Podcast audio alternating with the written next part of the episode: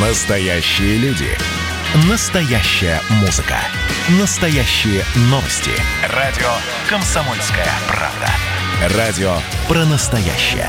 97,2 FM.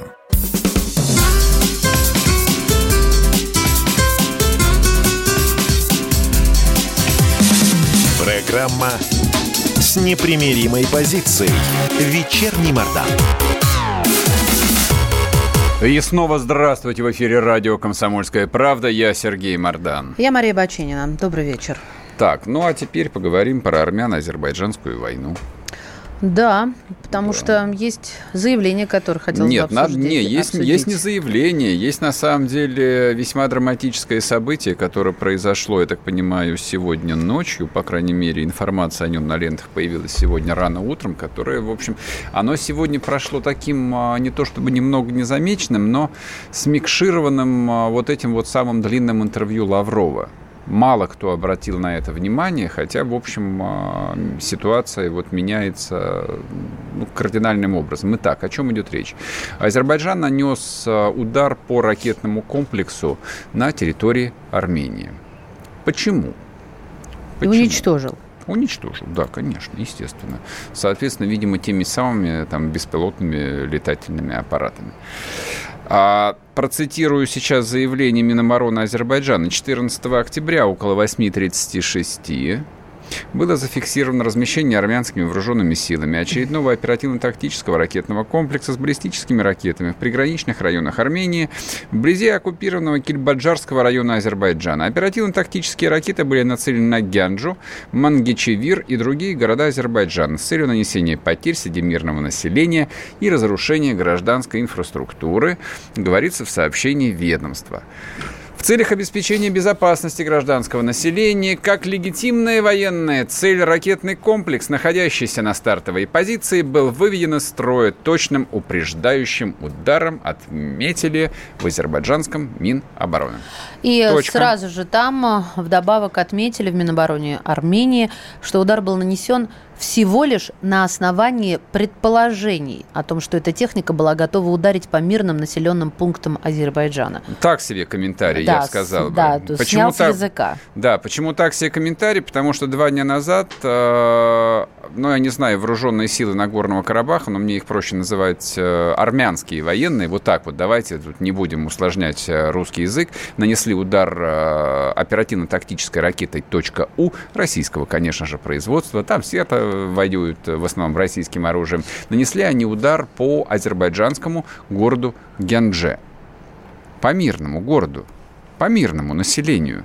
То есть дальше началось обсуждение, что хотели попасть в военный аэродром, который находится именно рядом с Гянджой. Якобы, якобы там дислоцируются даже турецкие F-16.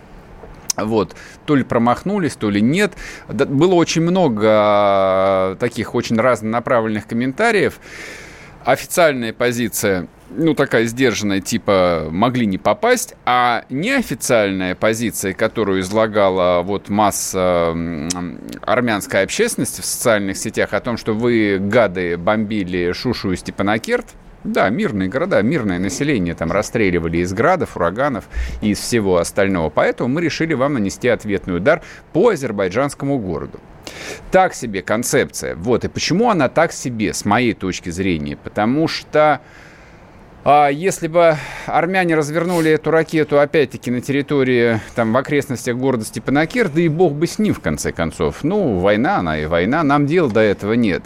Но если ракеты собирались пульнуть с территории э, Армянской республики, которая находится в союзнических отношениях с Российской Федерацией, то я лично это не могу воспринимать никак иначе, кроме как э, продуманную провокацию с целью вовлечь Российскую Федерацию в армяно-азербайджанскую войну. Напомним, есть договор о ДКБ, да? Да, да. Именно да, да, отсюда ноги Да, растут. именно так, конечно же. Поэтому там удар азербайджанской армии по армянскому военному объекту, на, находящемуся на территории Армении, это, в общем, такой классический казус Белли, на который каким-то образом должна реагировать Россия, причем по линии как военного ведомства, так и по линии дипломатического ведомства. Соответственно, этот вопрос... А, слушайте, ну давайте я не буду пересказывать. Давай, вот а, давайте послушаем, что Лавров говорил по поводу Карабаха. Наш главный посыл заключается в том, что все-таки необходимо немедленно встречаться по линии военных и согласовывать тот самый механизм контроля за прекращением огня, о котором говорится в нашем документе, и который пока никто даже не начал обсуждать. Соответствующие сигналы я переподтвердил буквально полчаса назад, когда мне звонил а, министр иностранных Азербайджана. Такой же сигнал а, мы направляем и нашим армянским коллегам. Думаю, что это сейчас является ключом а, к устойчивому прекращению огня, от которого страдают гражданские объекты, мирные граждане. Ну, вот, собственно, такой ответ. Ну, не о, ответ ни о чем. А сейчас, по идее, надо бы пересказать часть нашего вчерашнего эфира. Мы же обсуждали там позицию России в рамках этого конфликта. Там почему? Потому что накануне выходных было объявлено перемирие, которое лично организовывал Лавров. Он участвовал в 9-часовых переговорах. 9 часов. 11. 11, понимаешь? Вот с моей точки зрения, когда русский министр организовывает переговоры между Арменией и Азербайджаном, эти переговоры должны продлиться минут 30, включая э, вот э, распитие чая или коньяка. Угу. То есть собрал, сказал, значит, так. А, будет а, вот так, вот вам бумага, поставьте подписи, а, пожмите друг другу руки и давайте, подавайте нам коньяк и что-нибудь закусить. По идее, вот так вот должны происходить переговоры в присутствии русского министра, в которых принимают участие представители независимого Азербайджана и независимой Армении. Вместо этого в присутствии российского министра, который входит в Совет Безопасности, ну так вот, просто об этом тоже помнить надо, это не какой-нибудь там министр строительства или спорта. Вот в присутствии русского министра они сидели и тратили его время в течение 11 часов. Для того, чтобы э, там спустя 5-6 часов опять с ожесточением начать воевать, полбеды, бога ради, хотите воевать, воюйте. Но только Россию нельзя выставлять э, в роли придурка. Даже не идиота, а придурка. Но вот что любопытно, Азербайджан пытался э, внести свои корректировки в формат переговоров, э, включая в них Турцию. Э, Турция не включена была, так же, как и армяне хотели включить э, Нагорный Карабах, да, как отдельное государство. Это тоже, этого тоже не произошло. И вот Турция, она везде как этот, э, тень отца Гамлета возникает. Нет, она никакая не тень отца Гамлета. То есть участие Турции, да, это вот, собственно, как бы единственное новое, что возникло в этом конфликте за 30 лет. Турция активно участвует в этой войне, активно и открыто а. Она политически поддерживает э, Азербайджан каждый день. Делаются заявления на уровне и президента, и на уровне министра иностранных дел, и военных, на уровне влиятельных турецких политиков. Там, я, я, я вот внимательно читаю, там подписан на один э, турецкий канал, там много переводной информации из турецких газет. Да, там вот полноценная политическая поддержка внутри Турции существует, и при этом Азербайджан воюет сейчас фактически руками Турции. Знаете почему? Потому что эта война на территории бывшего СССР впервые ведется не с помощью дубинок и каменных топоров, как было принято, ну или там автоматов э, АКСУ, и артиллерийских установок производства 1962 года, как было до этого все время. Эта война ведется с помощью турецких БПЛА, беспилотников ударных. И война получается совсем неудобная, с которой даже мы никогда не сталкивались. Когда армяне там в течение 30 лет э, настроили какие-то странные сооружения из говна и палок, точнее там из резиновых покрышек, ну, у них не хватило времени там нормальные бетонные укрытия строить, не было необходимости. А там не самый мощный э, турецкий э, беспилотник просто разносит его к чертовой матери, включая военную технику. И они беззащитны. Вот как война происходит а, совсем не так, как предполагалось. Да, и Турция не просто гнет пальцы, Турция не просто там предлагает себя суетливо в качестве партнера. Турция предлагает себя партнера как власть имеющий и формулирующий свою позицию, в отличие от России, которая продолжает мычать и устами своего министра говорит о том, что мы, конечно же, только за мирные переговоры. И Но тут остальное. еще есть ну, одна да, ну проблема, ну, еще кроме переговоры. БПЛА. Господи помилуй. Да. А, Ереван как раз и говорит об этом, что самое главное, э, почему они против вмешательства в Анкары, а, это э, в том, что есть обвинение в переброске в зону боевых действий боевиков из Сирии. А это да, да, как, ну, и такие, как надо, боевики, да?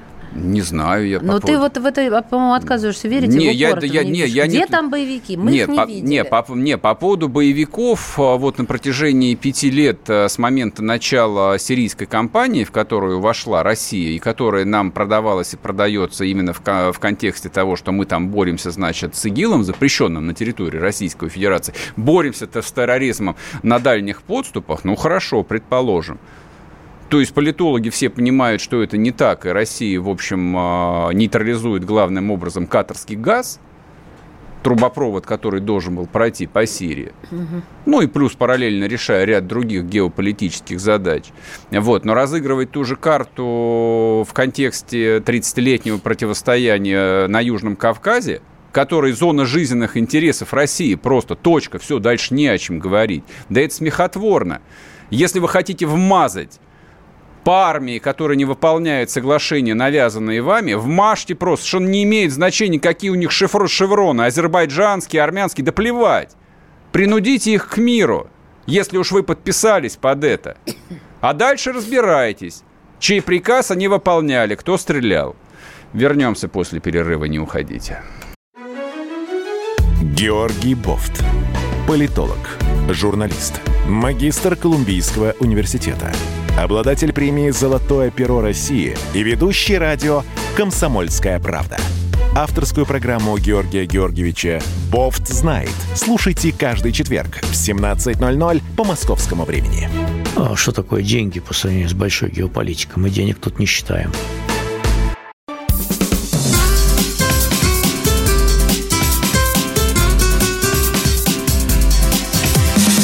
Программа с непримиримой позицией. Вечерний Мордан. И снова здравствуйте. В эфире радио «Комсомольская правда». Я Сергей Мордан. Я Мария Баченина. Продолжаем разговаривать про армяно-азербайджанскую войну, третью армяно-азербайджанскую войну. А, что там случилось важного? Рано утром Азербайджан нанес удар по армянской ракетной установке, которая находилась на территории Армении. И по утверждению азербайджанского Миномароны намеревалась нанести ракетный удар по азербайджанским городам. Вот такая диспозиция. Напоминаю, Армения является членом УДКБ и военным союзником России.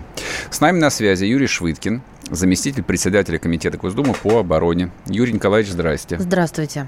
Да, добрый вечер. А, смотрите, как бы такой классический казус Белли сегодня возник. Тем не менее, Россия молчит, как рыба об лед. То есть никакого заявления ну, зна- зна- значимых а, руководителей не прозвучало. А мы должны войну Азербайджану-то объявить, наконец, или нет? Нет, ну давайте исходить из того, что Россия как раз не молчит, а предпринимает определенные действия, как по линии Министерства иностранных дел, так и по линии Министерства обороны. Э, вместе с тем понятно, что мы, э, ну давайте говорить откровенно, мы должны выдержать э, ну, миротворческую функцию, да, не вступая в вооруженный конфликт. И в то же время, понимая то, что вблизи наших границ достаточно, ну, будем говорить, серьезная практически война идет между Арменией и Азербайджаном. Вы правильно сказали, безусловно, Армения входит в состав ОДКБ, но Нагорный Карабах не является как таковой территорией Армении, поэтому не распространяется данный статус. Ну, вот удар, удар нанесен по территории Армении. Вы знаете, сегодня э, с двух сторон звучат, будем грубо говоря, взаимоупреки, взаимные упреки друг другу. Поэтому и министр иностранных дел России Сергей Лавров обратил внимание, что необходимость введения военных наблюдателей, которые бы как раз и мониторили объективно складывающую ситуацию в зоне Нагорно-Карабахского конфликта. Я хочу обратить внимание, вот я прежде чем э, выйти в сам эфир, готовился по данной тематике, и, безусловно, хочу отметить, что некоторые путают военные наблюдатели и миротворческие силы. Это абсолютно разные вещи. Хотя функция миротворческая заключается в тех же военных наблюдателей, но задачи, которые они выполняют, э, раз, разнятся между собой. А зачем нам э, там военные наблюдатели? То есть, если мы выступаем в качестве гаранта мира на территории наших жизненных интересов, почему бы России просто власть, власть не употребить? Ну, власть употребить в чем это заключается, этот вопрос? Это то, что вести наши войска, грубо говоря, и стать на определенную сторону одной из сторон, будем говорить, на одну сторону, да? Да нет, зачем? Ну, примерно как в 88 году. Ну, там, правда, не очень удачно было, но там внутренние войска просто стояли на линии разграничения и дубасили и азербайджанцев, и армян одинаково. Знаете, как раз я участвовал в этих событиях, только я в составе воздушно-десантных войск был. Это Псковская дивизия наша. Угу. Я в разведроте дивизии как раз был. Мы были в Кировабаде, стали на мосту между армянами и азербайджанцами. Значит, и в Баку, и в Ереване в событиях участвовал. И странное обстоятельство, значит, э, повторение, в то время Советский Союз, сейчас Россия, да, и вокруг нас этот очаг напряженности, он, в принципе, возобновился. Это подчеркивает, что некая координация этих действий идет откуда-либо, хотя мы понимаем, откуда она идет. Это явно она идет с запада. Так хаотично данный конфликт он не мог возникнуть. Это очевидные вещи. А если употребить власть, вы правильно говорите с человеческой точки зрения, но мы должны понимать, что мы выполняем сегодня, мы не должны стать на какую-либо сторону, либо Армении, либо Азербайджана. Мы должны соблюсти в этой части нейтралитет.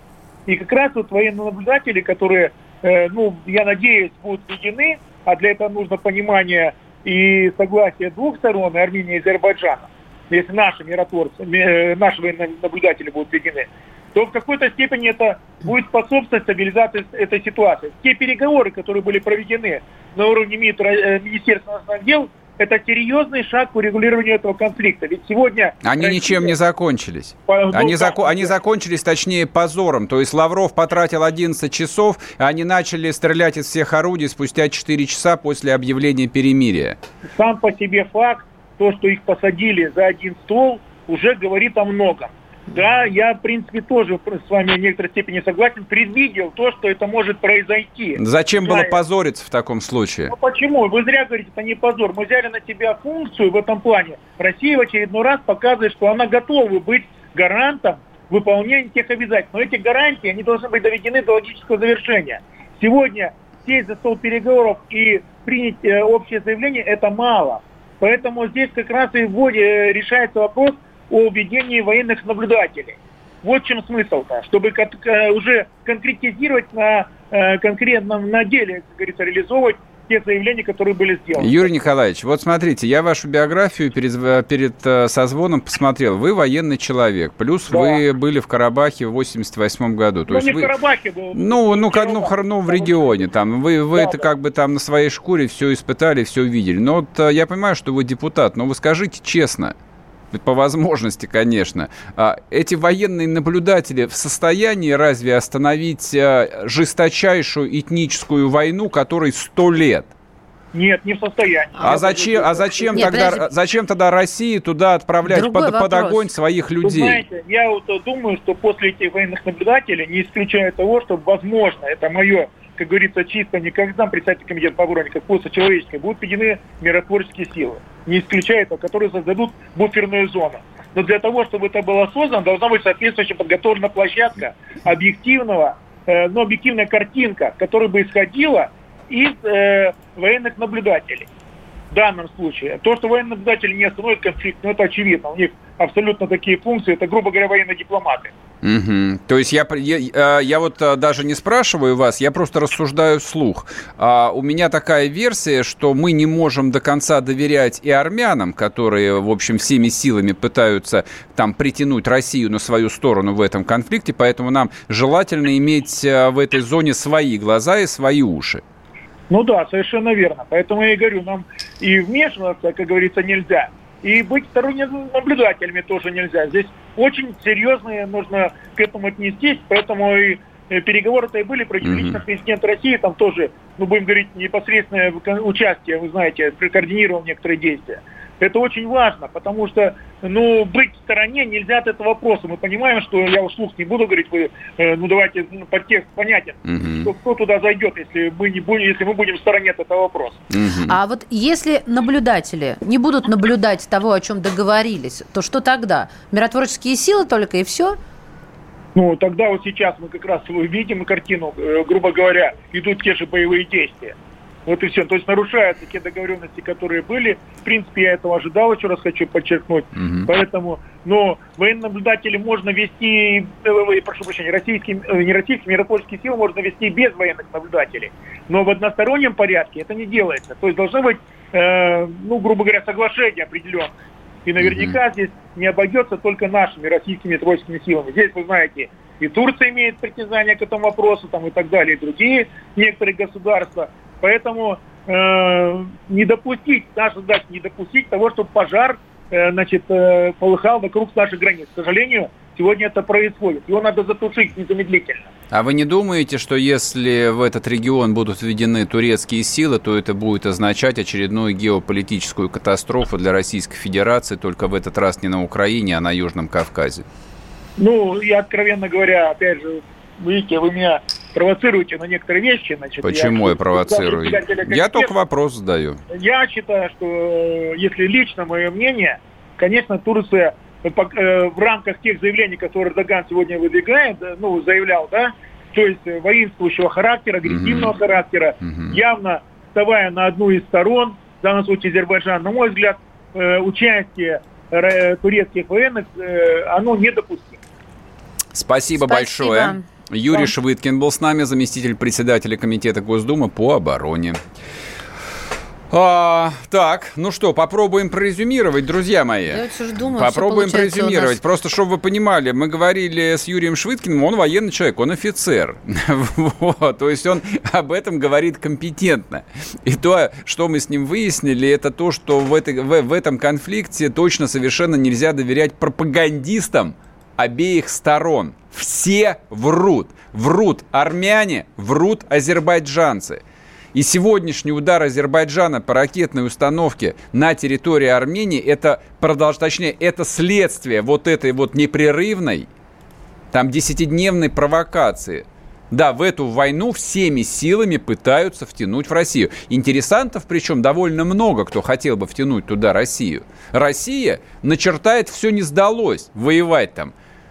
Уж а, живыми русскими солдатами точно совершенно. Проходили уже 30 лет назад, проходили. Никто не рад, никто не испытывал чувство благодарности к русским ни одного дня. В спину плевали. И называли оккупантами. И говорили, мотайте, да, в свою Рязань и Москву, мы тут сами разберемся. Ну вот до сих пор 30 лет разбираются. Вот, но то, что Россия не должна туда допустить турок, это совершенно факт. Но можно ли туда не допустить турок? Не применив силу по отношению к Баку и к Еревану, вот лично я глубоко в этом сомневаюсь. Азиатское сознание понимает только грубую силу. 300 лет проникновения России, Великобритании и Соединенных Штатов на восток говорит именно об этом опыте. Я считаю, что не только при все, азиатское при сознание. Все, при всей лавровской дипломатии. Вернемся после перерыва. День любое сознание понимает только грубый язык силы. Это правда, это всегда так, конечно. Так, а что, у нас еще есть там время, что ли? Да, 10 секунд. Слушайте, ну давайте, вот кто нас смотрит в Ютубе, вы забываете ставить кнопку «Нравится», и поэтому проклятый Google нас плохо показывает. WhatsApp Viber 8 967 200 ровно 9702, пишите. Программа с непримиримой позицией. Вечерний Мордан.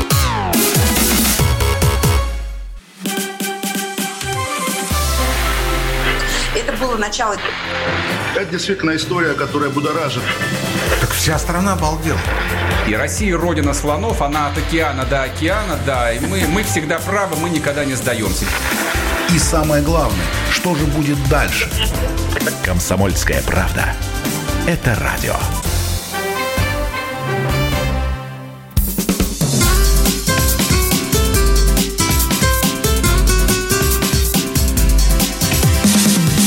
Программа с непримиримой позицией. Вечерний Мордан.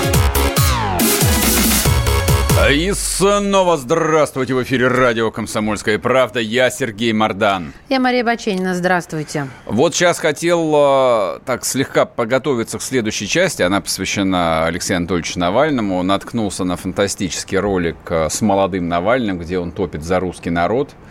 Вот, а его обзывают нацистской мразью. Прям сердце радовалось. И думаю, вот э, жизнь помотала человека. Ведь был, ведь был же нормальным. Вот Когда? реально. Да не так давно, 15 лет назад. Ох, 15 лет. Я а что там было-то у нас 15 я, лет я, назад? я сегодня в Телеграме Что, читал по поводу было? болотной, на самом деле. Вот такие парадоксы человеческого сознания, э, когда по прошествии вот некоторого количества э, там лет картинка меняется даже у свидетелей произошедшего. Вот сейчас А, все... это физиологический процесс Да. головного мозга, это все говорят, нормально. все говорят о том, что полотна это был вот такой апофеоз либерализма. Вот там либералы вышли на площадь и, значит, требовали э, Путина геть. Или Медведя. Я даже не помню, кто тогда был. Путин. Да, Путин, наверное. А Прикол-то был в том, что ударной силой болотной был Навальный, который вообще-то в то время переживал еще этап русских маршей. То есть это было собрание, а, так сказать, организованное, считайте, русскими националистами, а всякие а, в шубах, вот, которые туда пришли, вот, и которые потом рассказывали, что это либералы и люди с хорошими лицами, значит, организовали болотно. Это все хрень собачья. Либералов там, в общем, держали на расстоянии вытянут руки. Я сейчас говорю про всяких там, а, ну, я не буду называть людей, чтобы они не раз... Это литературное слово, не, не выпучивай на меня глаза. Да я впучила их Да. обратно. Все нормально, все нормально. Да, если это двояко вопрос, так вогнутые, а вопрос. двояко Вот.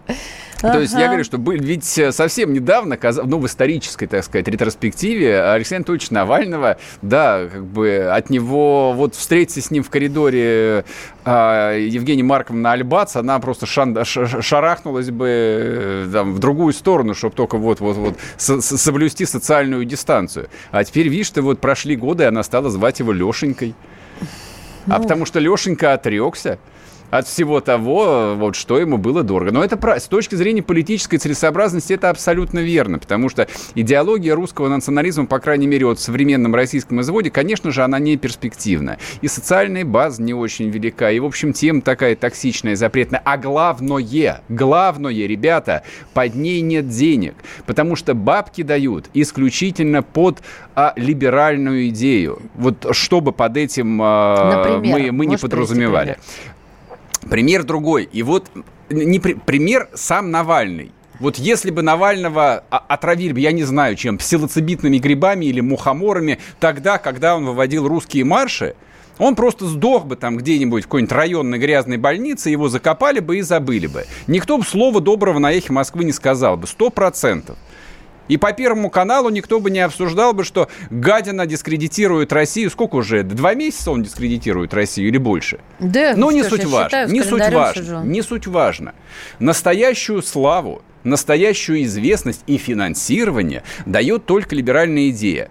Значит, почему вспомнили Навального? Потому что Алексей Анатольевич сегодня публично рассказал а, про людей, которые оплатили вот это вот его самое дорогостоящее лечение в самой известной берлинской, берлинской клинике Шарите, воспитый еще в знаменитом сериале «17 мгновений весны», где рожала радистка Кэт. Там, понятно, что недешево, 50 тысяч евро, как говорят, плюс самолет обошелся еще в 40 Итого под 100 тысяч евро, плюс его ежедневное проживание, насколько я могу посчитать, обходится, ну, тоже не меньше 500 евро в сутки на круг.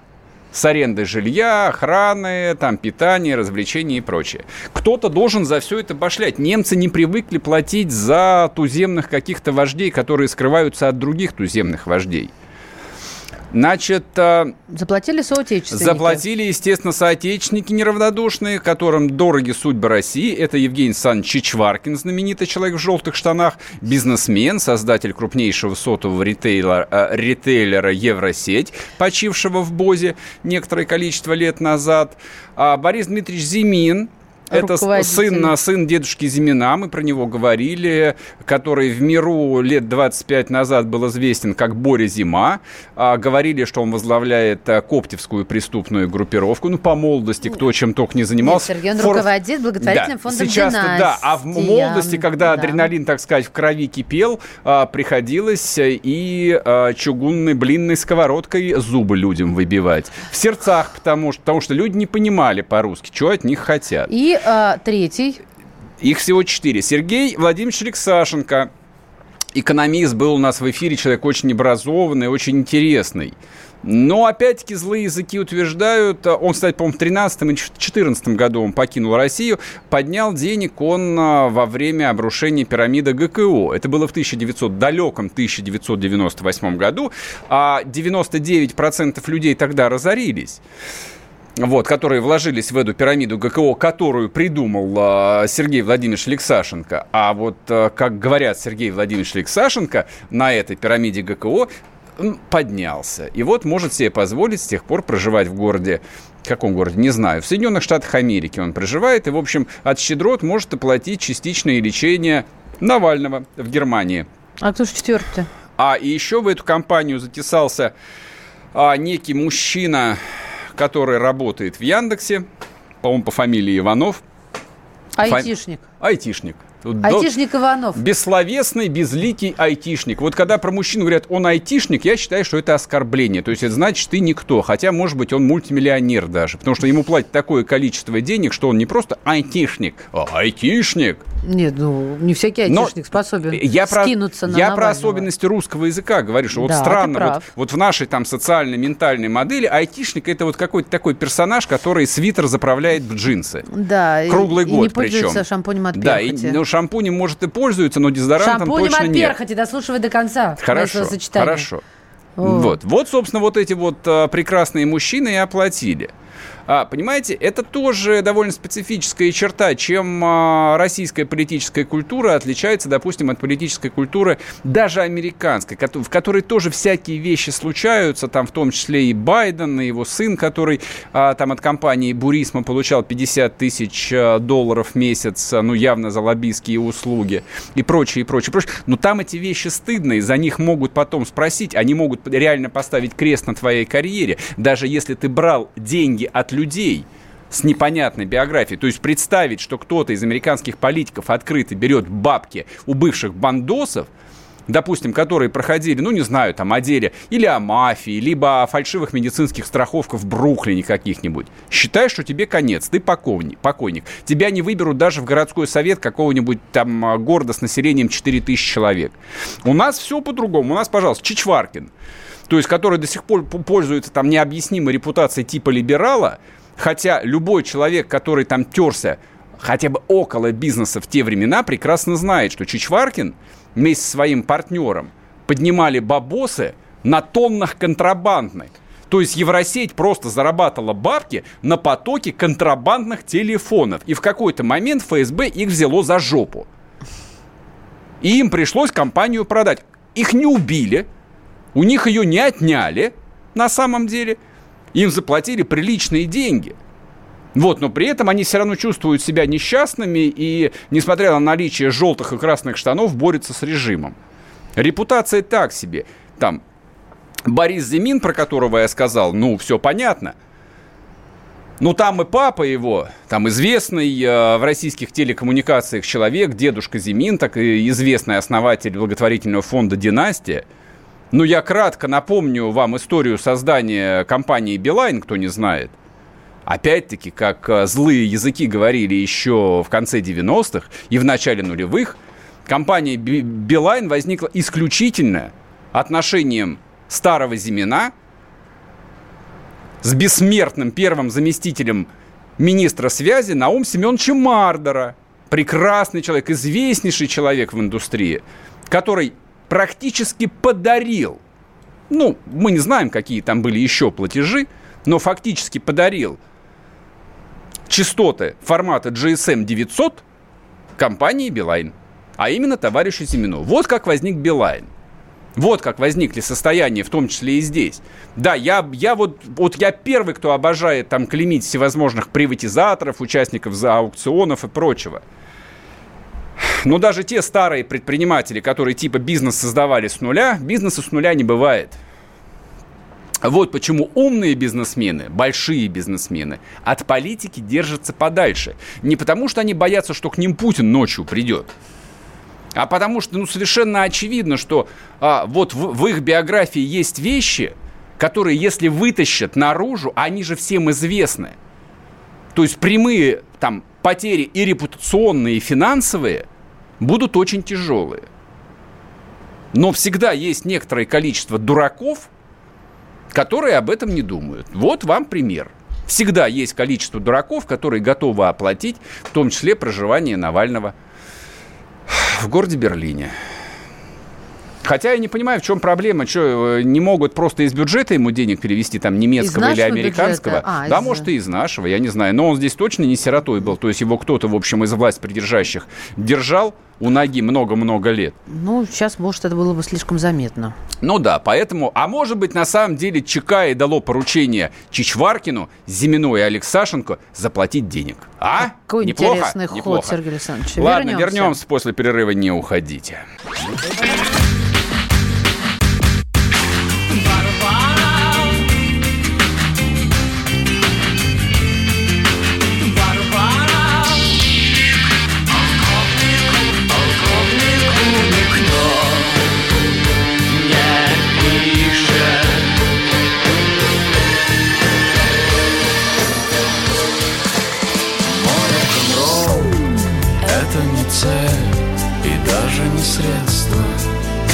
«Комсомольская правда». Радио «Поколение Битва».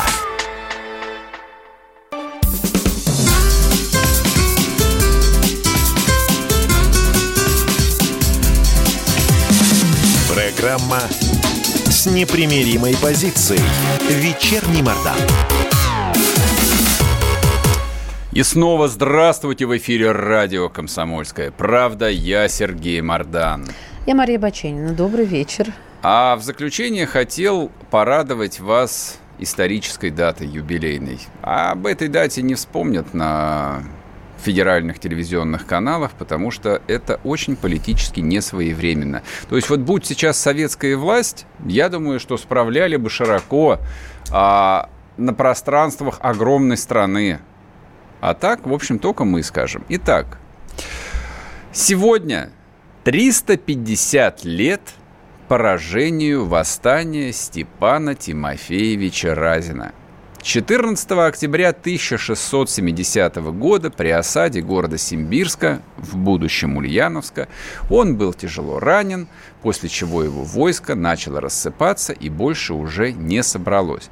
Кстати, это было первое событие в Московском царстве, за которым пристально следили европейские СМИ. Да-да-да, в 1670 году в Европе уже была развитая медиасреда. То есть в этой связи я даже мог бы провести аналогию, что Степан Разин – это как сейчас Навальный, прости господи.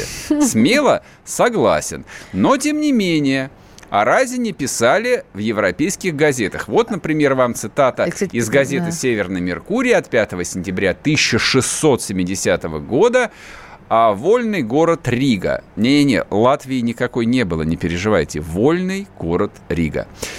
Французская сторона вела некоторое время с Москвой специальную переписку, вероятно, о военном выступлении, но теперь это будет затруднено, так как все приезжающие из Москвы подтверждают вести о мятеже. Глава его велит себя титуловать «Князь Степан Разин Атаман», он держит в своих руках оба больших царства, Астраханское и Казанское, и берет один город за другом. Я напомню краткую историю для тех, кто подзабыл. Разин изначально, ну как раньше, по молодости служил алибарщиком у одного полковника, а также плавал с казаками по Каспийскому морю. Так как его брат по приказу князя Долгорукова был повешен в Москве, не помню, честно говоря, за что, Степан Фина Тимофеевич решил отомстить за смерть брата. Опять-таки, провожу ту же самую аналогию. Правда, брата Навального Олега, конечно, слава тебе, Господи, не казнили, но в тюрьме помытарили. А у меня другая аналогия. А ты вспомнила еще и Владимира Ильича. Конечно. То же событие меня с детства бабушка учила. Вообще, за Сашку. в русской истории полно аналогий, поэтому Поэтому, если ты решил искоренить бунтовщицкое семя, действуй как товарищ парами, Сталин. Парами как товарищ Сталин. Всю До седьмого колена да. всю семью Сережа, под расстрел. Кого с тобой превратилась? Я да, сейчас сижу и, и молчу, да? Кошмар Так какой. вот, Разин сперва собрал а, там 40-50 казаков, они, значит, э, дальше пошла краудфандинговая кампания, они помогли ему привлечь еще порядка 600-700 человек. По тем временам это было очень много, то есть реально 600-700 вооруженных профессиональных людей, это была ну, это была, по сути, армия, которая могла приступом взять любой губернский город. Не, губерний тогда еще не было.